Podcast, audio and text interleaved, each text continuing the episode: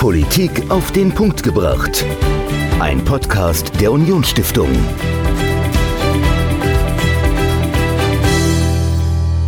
Vielen Dank, dass Sie uns hören. Denn damit retten Sie unsere Demokratie. Nicht, weil dieser Podcast die Demokratie in Deutschland am Leben hält, sondern weil Sie eben gerade nicht Netflix schauen oder einen Film auf Amazon Prime. Denn diese Unternehmen gefährden unsere Demokratie. Das zumindest ist die These, die Medienwissenschaftler Professor Markus Kleiner von der Berlin University of Applied Sciences aufgestellt hat.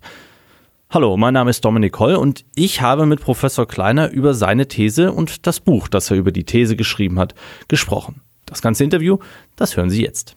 Ich darf Sie herzlich begrüßen zu unserem Podcast hier bei der Unionsstiftung und heute habe ich einen Gast bei uns, der ein Buch geschrieben hat mit dem Titel Streamland, wie Netflix, Amazon Prime und Co. unsere Demokratie bedrohen. Professor Markus Kleiner, herzlich willkommen in Saarbrücken. Ja, vielen Dank. Das ist mein zweites Mal erst überhaupt in Saarbrücken und ich fühle mich bis jetzt sehr wohl. Sehr schön, freut mich, auch wenn das Wetter draußen mies ist. Wir machen das Beste hier drin Auf jeden Fall. Und ich würde ganz gerne direkt mit einem Zitat aus Ihrem Buch anfangen. Und zwar sagen Sie, mit ihrem Programm sind Netflix, Amazon Prime und Co. potenziell demokratiegefährdend, weil sie unsere Selbstentmündigung und Selbstausbeutung fördern. Können Sie das vielleicht erklären? Was meinen Sie denn damit? Gerne. Und zwar geht es mir darum, dass wir, wenn wir in Streamingdiensten unterwegs sind, wird alle Sekunden lang das, was wir tun, aufgezeichnet und dokumentiert. Und das ist wichtig, also es nichts ist unbeobachtet. Nichts kann sozusagen einfach so gemacht werden, sondern es ist ein Rohmaterial für das sogenannte Empfehlungsmanagement. Das Empfehlungsmanagement von Netflix funktioniert oder von Amazon Prime, von jedem Streamingdienst funktioniert so, dass sie sagen, okay, der hat zum Beispiel die Serie House of Cards gesehen und dann ist Kevin Spacey ja als Protagonist dort drin, also empfehlen wir ihnen Politikserien, Krimiserien und Filme mit Kevin Spacey. So denkt man ganz einfach gedacht und ich kriege Empfehlungen, die ich mir vielleicht nicht ausgesucht hätte, wo selber ich nicht drauf gekommen wäre und denke auch, Mensch, wenn mir das der Algorithmus empfiehlt, weil der hat ja nur ausgewertet, was ich mache, also wie lange schaue ich, was schaue ich, spule ich zurück, wie lange verweile ich bei Serien, wo halte ich an und so weiter. Also alles, was ich tue, wird ausgewertet. Und dann empfiehlt mir der Algorithmus was, also über Netflix vermittelt, also interpretiert mein Verhalten. Ja. Und das ist das Moment, wo ich sage, okay, also hier fängt schon mal der erste Schritt der Manipulation an, wo ich sage, ich gebe freiwillig meine Daten ab, das weiß jeder, das ist kein Geheimnis, jeder von uns weiß, wenn er im Internet ist, wird das, was er im Internet macht, dokumentiert, also das ist sozusagen kein, ne, muss man nicht mehr aufdecken, das wissen wir, aber wir sagen, egal, Hauptsache wir bekommen das, was wir wollen, im Falle von der Streamingdienste, Unterhaltung. Unterhaltung ist Entspannung, das tut mir gut. Und je besser das personalisiert ist, vermeintlich, also auf mich abgestimmt ist, desto mehr nutze ich. Desto mehr fühle ich mich wohl mit dem Dienst, desto mehr vertraue ich den Streamingdiensten, weil sie mir das anbieten, wonach ich suche, nach Unterhaltung, nach Ablenkung, nach einer aufregenden Zeit. Ich denke aber nicht darüber nach, ob das was die Streamingdienste tun, auch wirklich das ist, was ich möchte und was ich will. Und das ist der erste Schritt in so eine selbstbestimmte Entmündigung, nämlich immer mehr sozusagen an Entscheidungen den Streamingdiensten abgeben, also den algorithmischen Auswertungen und dann einfach vertraue, was bei rumkommt. Auf der Fahrt hierhin hatten wir ein tolles Beispiel, wo Sie von Ihrer Tochter erzählt haben, was Sie bei Netflix gemacht haben. Das war ein genau. wunderbares Beispiel. Vielleicht können Sie das nochmal... Ja, ja, ich habe ich hab, ich hab meiner Tochter den Griffelo zeigen wollen, habe dann bei Netflix den Film gesucht, also ich habe ihn explizit gesucht, der wurde mir nicht angezeigt, habe ihn dann abgespielt, wir haben ihn, glaube ich, nicht mal ganz geguckt habe ich wieder ausgemacht und dann wurde mir danach angezeigt, das sind die zehn beliebtesten Filme oder Serien in Deutschland aktuell und auf Platz sieben war dann plötzlich das Gryffalo-Kind. Ja. Und ich weiß genau, dass es mir vorher nicht angezeigt wurde. Genau, und das ist ein wunderbares Beispiel für das, worüber wir sprechen. Wir vertrauen einem anonymen Unternehmen, so dass wir nicht kennen, zu dem wir aber irgendwie eine Nähe aufbauen, weil es so mir dieses Versprechen der Personalisierung, der Individualisierung macht, es genau auf mich abgestimmt seins, weil es eben sehr genau weiß, was ich mag, vermeintlich, und wir entscheiden nicht mehr. Wir lassen unser Denken so ein bisschen zurück und lassen uns treiben sozusagen im Datenstrom. Das ist das erste Moment einer von Manipulation, von Selbstentmündigung, die hinter dem Geschäftsgebaren der Streaming-Anbieter steht.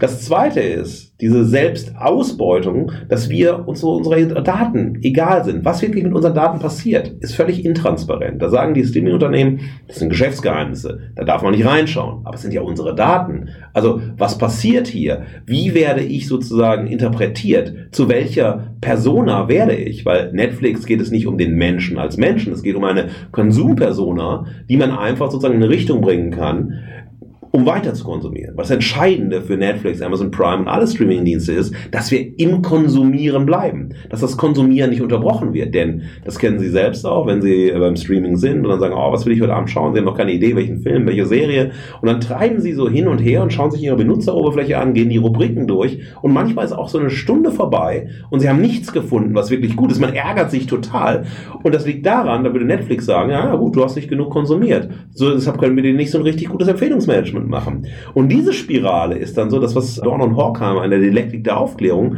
als Zirkel von Manipulation und rückwirkendem Bedürfnis bezeichnet haben. Okay. Also nur wenn wir viel konsumieren, werden unsere Daten, die wir angeboten bekommen, die Empfehlungen immer besser. Tun wir es nicht, sind wir selber schuld. Nicht Netflix. Und das ist ein Zirkel, den ich hochgradig problematisch finde, weil er natürlich eine Form von Ideologisierung ist, aber nicht aus einer politischen Ebene, sondern aus einer neoliberalen Perspektive. Wie halte ich Menschen konstant am Konsumieren? Und wie kann ich sie im Konsumieren in bestimmte Richtungen lenken? Also Produkte, die wir anbieten als Streamingdienst, auch zu konsumieren. Aber das ist ja per se nichts Schlechtes. Wir sprechen hier von einem Unternehmen, das eine Ware anbietet. Und diese Ware sind in dem Fall Serien und Filme. Und die möchte die natürlich bestmöglichst an den Mann und die Frau und das Kind bringen. Von daher ist das ja per se nichts Verwerfliches. Was hat Netflix, was haben diese Streaming-Dienste denn jetzt mit Demokratie zu tun? Sie sind erstmal wie alle Unternehmen der Digitalwirtschaft Freiheitsversprechen. Wenn man sagt, wir schaffen euch mehr Freiheit. Ihr könnt konsumieren, wann ihr wollt, wo ihr wollt, wie ihr wollt, so viel ihr wollt. Also wir bringen euch Konsumfreiheit. Wir bringen euch Beweglichkeit. Ja, wir können, indem wir euch interpretieren und auswerten, euch etwas anbieten, was euch vielleicht entgehen würde und so weiter. Und das ist etwas, was ganz interessant ist. Sie greifen in unsere Entscheidungen ein. Sie bewerben nicht nur sich selbst als Unternehmen, sie bewerben nicht nur das System Streaming, sie bewerben nicht nur konkrete Filme, sondern sie greifen in das Entscheidungsmanagement von Menschen ein. Das gleiche Thema haben wir, wenn wir an Google denken oder an Facebook denken, in Meinungsmanagement. Natürlich ist das Thema der Fake News, der Verschwörungserzählung, das ist ein ganz großes gesellschaftliches Thema. Und das kommt ja auch irgendwo her. Das kommt daher, dass bestimmte Menschen Meinungen so zuschneiden oder so verteilen oder Algorithmen sozusagen durch Bots so manipulieren, dass bestimmte Gruppen diese Meinungen annehmen, die vielleicht gar nicht ihre Meinungen sind, weil sozusagen ihre Peer Group das annimmt, weil sie überzeugend klingen, weil man sich nicht selber groß drüber nachdenkt und so weiter. Und dieses Eingreifen in die Freiheit der selbstbestimmten Entscheidung, in die Freiheit des drüber Nachdenkens, ob das, was mir empfohlen wird, auch wirklich so ist, wie es ist, das Vergleiche mit verschiedenen Quellen und so weiter, was ganz, ganz wesentlich ist, das geht verloren. Also so demokratische Grundfeste wie Mündigkeit, wie Selbstbestimmung, wie Freiheit werden sozusagen einem digitalen Update unterworfen und dieses digitale Update ist genau das Gegenteil von dem, was man als mündiger Staatsbürger braucht. Also die Freiheit, selbstbestimmt zu entscheiden, was man für richtig und für falsch hält, was man nutzt, was man nicht nutzt, mhm. zum Beispiel auch welche Partei man wählt oder welche Partei man nicht wählt, wie man sich gegen Rassismus aufstellt oder gegen Sexismus aufstellt. Und das ist sozusagen in den digitalen Medienkulturen so, dass unsere Meinungen immer gelenkt werden durch die algorithmische Auswertung unseres Handelns. Wir aber keine Einblicke haben, wie diese Algorithmen uns konkret auswerten. Also wir haben keine Transparenz über Daten und Datenauswertung. Und wir brauchen, um selbstbestimmt entscheiden zu können, eine möglichst objektive, differenzierte Basis, worauf wir unsere Meinung bilden können. Und das verwehren uns die Digitalunternehmen, indem wir keine Einblicke in die algorithmischen Operationen, Interpretationen, ins Empfehlungsmanagement bekommen. Und Ihr Beispiel ist ganz wunderbar dafür, etwas, was nicht auftaucht, in einer Top-10-Liste. Top 10 heißt, die meisten Nutzerinnen finden das gerade super. Sie geben eine Geschichte ein und auf einmal kommt was rein, weil man sie lenken möchte mhm. in eine bestimmte Richtung. Sie denkt, oh Mensch, Deutschland ist so kinderfreundlich und schaut gerne sozusagen diese süße Serie. So. Also heißt das im Prinzip, dass wir hier von einer Filterblase sprechen? Alles, was ich da reingebe, wird multipliziert, reproduziert und ich bekomme einfach nur ein größeres Echo von dem zurück, was ich reinrufe in den Wald. Und ich kann das nicht mal steuern, indem ich sage, ey, ich habe jetzt nur Krimis geguckt und mir werden ständig auch nur Krimis angezeigt. Ich würde gerne mal was anderes gucken. Habe ich gar nicht die Möglichkeit, rechts und links vorbeizusehen, weil das System das gar nicht vorsieht. Sie haben immer die Möglichkeit, rechts und links zu schauen, aber Sie verlassen sich auf die Auswertung der Streamingdienste, was Ihnen gefallen könnte. Und dabei wird sehr stark immer der Fokus auf Eigenproduktionen gelenkt, weil man will ja eine Beziehung aufbauen, das ist das Entscheidende. Dabei ist Beziehungsmanagement. Mhm. Deshalb sind diese personalisierten Filterblasen so entscheidend. Das heißt, Sie haben das Gefühl, wenn Sie zu Netflix gehen, das ist wie früher in meinem Alter, ich bin 73 geboren, ich bin 47, bin ich in Videotheken gegangen. Dann habe ich so durchgeschaut und man hat baute so einen Kontakt auf zu den Leuten, die in der Videothek gearbeitet haben. Und dann haben die gesagt, hör mal, du hast dir doch die und die Filme ausgeliehen.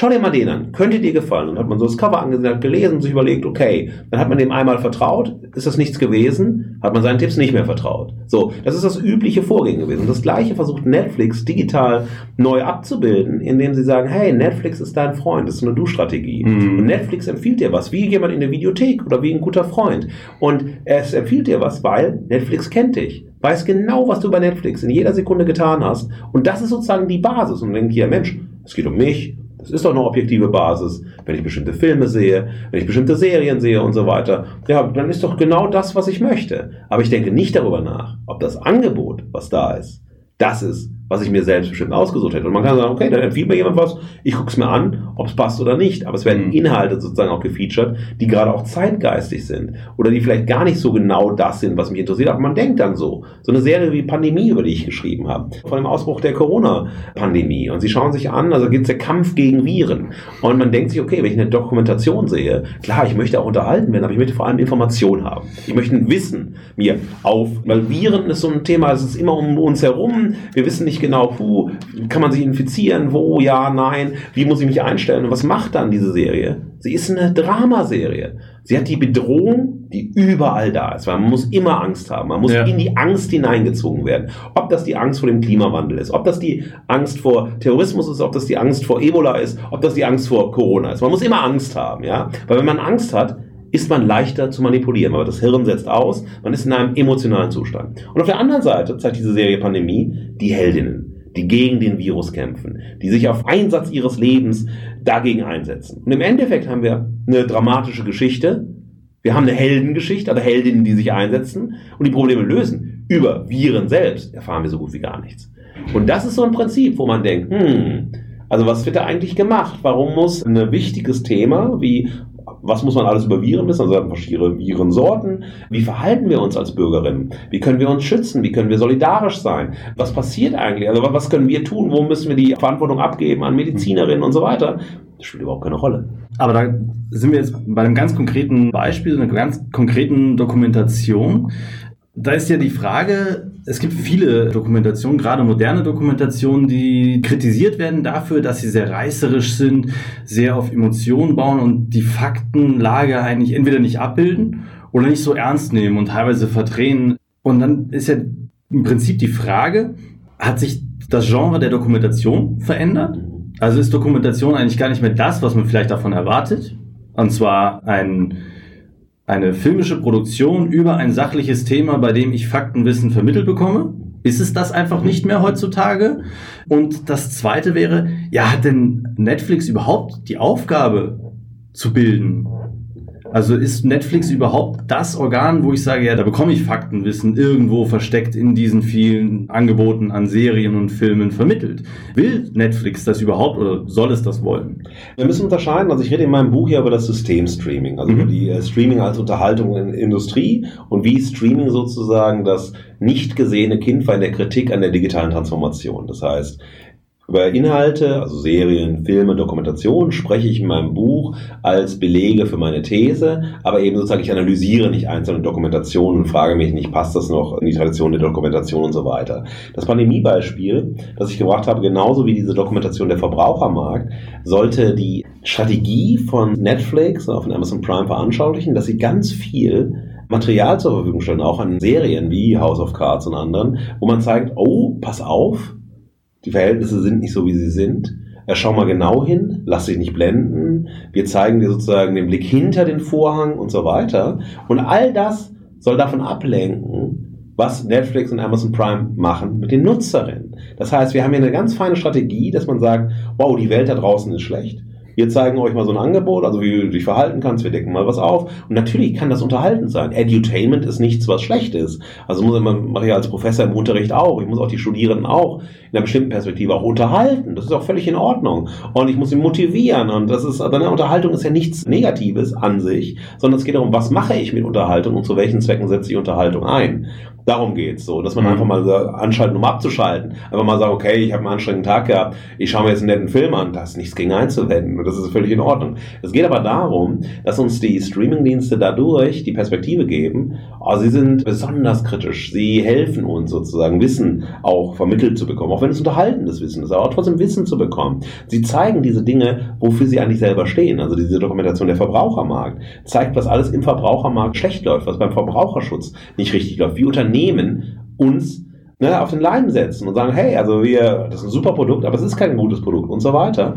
Und sie machen eigentlich das, was sie selbst tun, zeigen sie uns, damit wir nicht auf Netflix, Amazon Prime und so weiter schauen. Und das ist eine sehr perfide Strategie, sozusagen immer ein System zu spiegeln, an dem sie selbst beteiligt sind, auch wie die Social Media Dokumentation, ja. die gerade sehr, sehr deutlich zeigt. Also es ja, ist im Endeffekt gemünzt auf Social Media das, was ich in meinem Buch mache. Also wir können Streamnet als Dokumentarfilm machen und es wäre der Spiegel zu der Social Media Dokumentation. Und sie zeigen das. Aber sie sind Teil dessen. Es hat keine Konsequenz für ihr eigenes Handeln. Es hat keine Konsequenz für den eigenen Umgang mit den Nutzerinnen. Und das finde ich sozusagen das Perfide an diesem Spiel.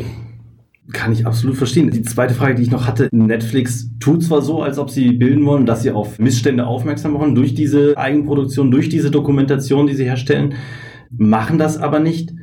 Jetzt gibt es ja Netflix und Amazon Prime, gehören ja im Prinzip zu, sind einer von vielen Anbietern für Fernsehen. Wir haben dann natürlich noch die, die klassischen Vertreter, das öffentlich-rechtliche Fernsehen, wir haben auch noch das Privatfernsehen. Wo liegt denn eigentlich der große Unterschied zwischen Streamingdiensten, dem öffentlich-rechtlichen Fernsehen und dem Privatfernsehen? Also erstmal haben wir daran zu setzen Monopole. Monopole sind für eine Demokratie immer ein Problem. Netflix und Amazon Prime besitzen die Streaming-Monopole, das sind die Marktführer, ja.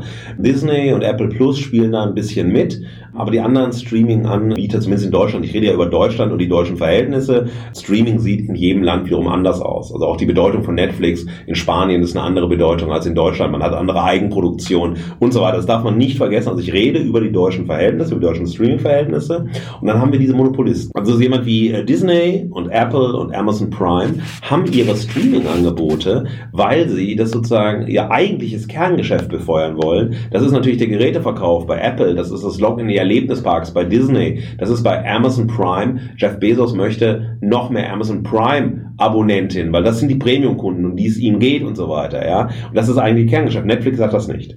Aber Netflix und Amazon Prime sind die Monopolisten. Und dann ist sozusagen das Forumsprinzip bei Amazon Prime Video, wo die ganzen Kleinen auf einmal auftauchen. Sowas wie Alles Kino, also der deutsche Streaming-Anbieter, wie Movie, ne, fürs Independent-Kino und so. Die tauchen alle auf dem Marktplatz auf. Und dann kann man sozusagen ein Zusatzabonnement nehmen für eine kleinere Summe Geld im Monat, um die auch noch zu abonnieren. Also die brauchen Amazon Prime, die brauchen dieses Forum, um irgendwas vom Kuchen zu haben. Aber eigentlich sind Netflix und Amazon Prime die Monopolisten. Das ist sozusagen das, was das öffentlich-rechtliche System in Deutschland ist, ein Monopol zu besitzen in der Medienlandschaft. Man nimmt 8 Milliarden ungefähr an GEZ-Gebühren im Jahr ein. 8 Milliarden ist mehr, als die Streaming-Anbieter einnehmen durch ihre Abo finanzierten Modelle. Und das öffentlich-rechtliche ist natürlich zutiefst mit der Gründung der Bundesrepublik Deutschland verbunden, angelehnt an das BBC-System hm. und war natürlich die Idee der vierten Gewalt eines Watchdogs natürlich nach der Erfahrung des nationalsozialistischen Terrors, dass wir das sozusagen verhindern, dass das nicht wieder passieren kann und auch die Unabhängigkeit dieses Systems. Aber das öffentlich-rechtliche hat natürlich durch die Machtposition, die sie hat, sehr viel Einfluss über die Medienlandschaft und natürlich auch Einfluss Einfluss auf die Bürgerinnen, die den öffentlich-rechtlichen Rundfunk nutzen. Ich selber mache Radioshows beim SWR, also beim öffentlich-rechtlichen Rundfunk. Ich bin selber im öffentlich-rechtlichen Rundfunk sozialisiert worden, habe also ein, persönlich ein sehr gutes Verhältnis in meiner Biografie, aber ich bin mittlerweile auch jemand, der das durchaus sich vorstellen kann, mal nicht ein gebührenfinanziertes Medienmodell in Deutschland zu haben, um eine freiere Konkurrenzsituation anzubieten, wo man sagen kann, wir geben den Bürgerinnen mehr Möglichkeit, also wie bei den Streaming-Anbietern, zu entscheiden, welches Programm wollen wir sehen. Und dann muss man sagen, klar, sowas wie Monitor, ganz, ganz wichtige Sendung, wird es Monitor unter so einem freieren Modell geben. Was heißt das, wenn es es nicht mehr geben würde? Also das ist sozusagen diese Debatte, die wir gerade haben, dass man sich immer mehr fragt, also wir haben das Monopol des öffentlich-rechtlichen und wie wäre es, wenn wir das stärker demokratisieren, also öffnen würden, indem sich die Bürgerinnen entscheiden könnten, so On-Demand-Angeboten, was wollen wir sehen, womit wollen wir uns bilden lassen und so weiter. Sind die Mediatheken nicht so etwas? Die Mediatheken sind einfach Angebote, wo man sagen kann, okay, wir dokumentieren einerseits so ein bisschen Best-of aus dem Programm und wir haben aber auch schon Eigenproduktion. Mhm. Und wir haben auch ein ganz spannendes äh, junges Programm, also etwa aus der Funkgruppe, so, dass wir halt auch bei YouTube haben und so weiter. Da kann man diskutieren, naja, muss ein gebührenfinanziertes Format, darf das bei YouTube stattfinden? Also wo man ja auch verdient wiederum mit den Medienformaten und so weiter. Also hier würde ich dafür sagen, wir haben sozusagen dieses Konkurrenzverhältnis, dieses Monopolsystem. Das eine ist Gesetz, das andere ist frei.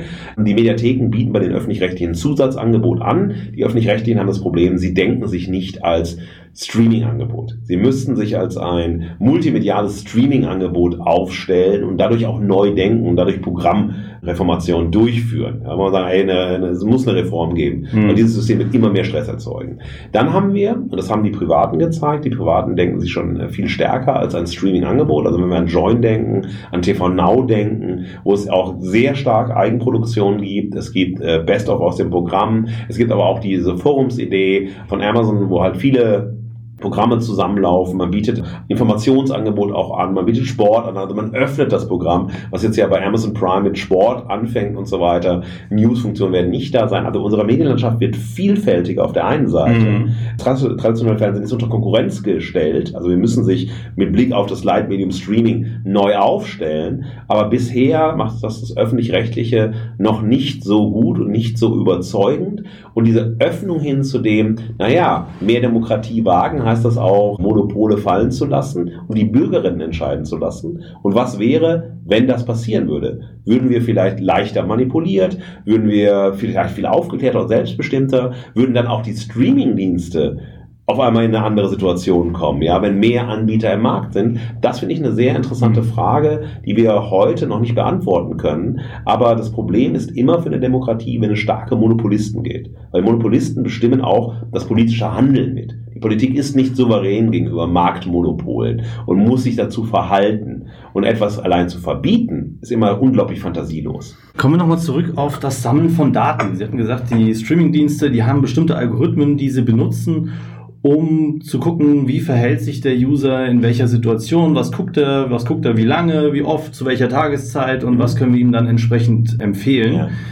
Jetzt nehmen ja auch Fernsehsender Quoten her und gucken sich genau an, wer schaltet zu welcher Tageszeit ein, egal ob Fernsehen oder Radio, wie alt sind die Leute, sind männlich, weiblich. Und dann bekommt man natürlich auch Daten, dass die Leute beispielsweise morgens beim Frühstückstisch oder auf der Fahrt zur Arbeit viel Radio hören und dann so um die Mittagszeit, früher Nachmittag fast gar nicht und dann abends wieder.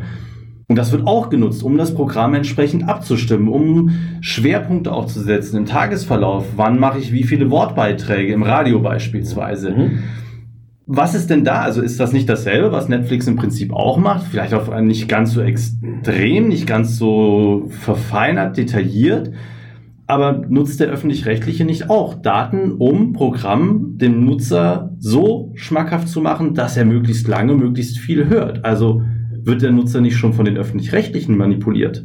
Das Messen der Einschaltquote mit dem GfK-Meter, das ist natürlich so verhältnismäßig unbedeutend gegen das permanente Messen der Daten bei den Streamingdiensten, weil wir haben ein paar tausend Leute, ein GfK-Meter steht dann darum, das Messverhalten ist nicht sehr genau, ja, und man rechnet es dann hoch auf Grundlage von statistischen Daten, dass man sagt, okay, also bestimmte mathematische Operationen verbinden wir mit der Hochrechnung, ne? also wir machen das sozusagen durch empirische Forschung machen wir das dann sicher, aber das ist halt ein ganz kleiner Datensatz im Vergleich zu dem, was Streamingdienste machen, die die Allerhebung jede Sekunde machen. Natürlich möchte er strukturell, ist das ähnlich zu sagen, also wir möchten ein Wissen über die Zuschauerinnen haben, wir möchten ein Wissen über die Nutzerinnen haben, um sie dann kennenzulernen, aber beim Öffentlich-Rechtlichen ist ja das Prinzip eines kuratierten Programms, wo man sagt, wir sagen dann unsere Nutzerinnen, was gut für sie ist. Wir haben ja den Bildungsauftrag auch. Wir haben ja nicht nur einen Unterhaltungsauftrag und wir haben auch nicht den großen kommerziellen Auftrag, also dass wir Werbepartner glücklich machen müssen und so weiter, sondern wir haben den kuratierten Auftrag, wo dann eine, ne, die über das Programm entscheiden, sagen, auf Grundlage der Daten machen wir das und das und das.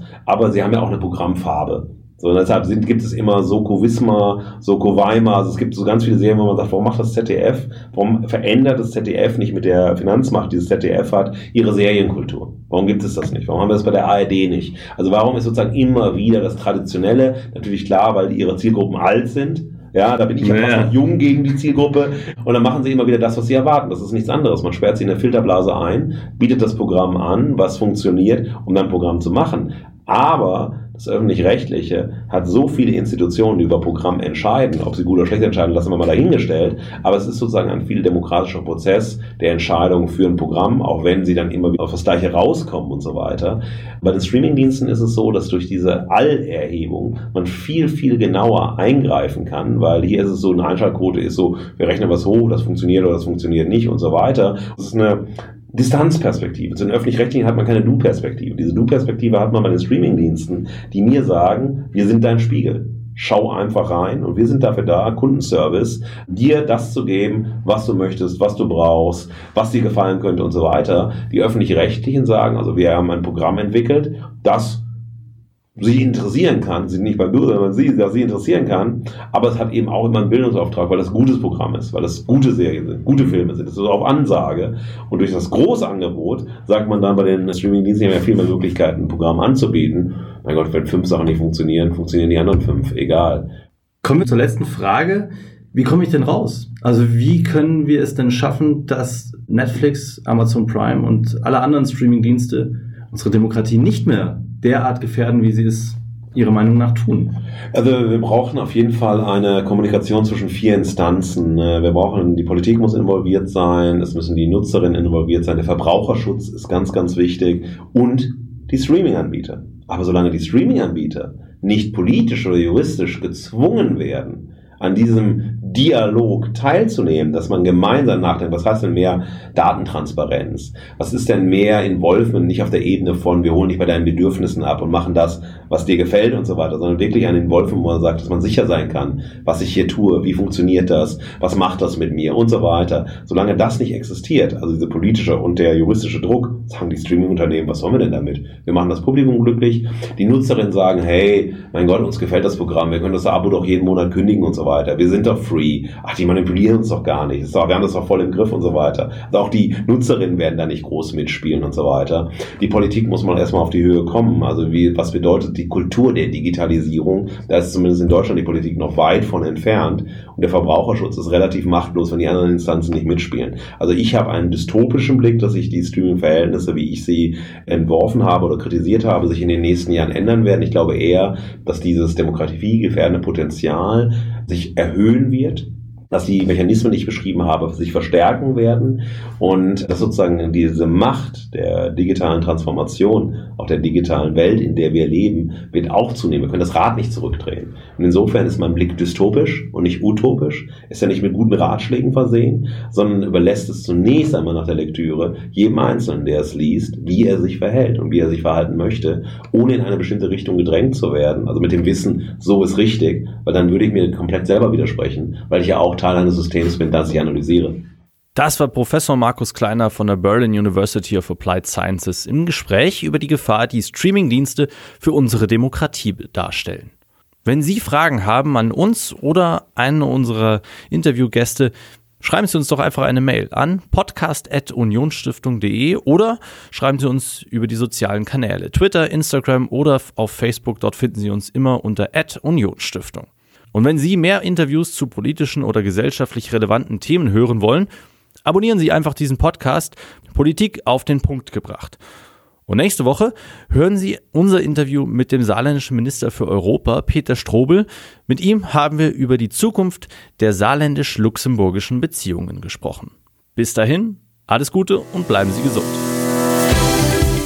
Politik auf den Punkt gebracht. Ein Podcast der Unionsstiftung.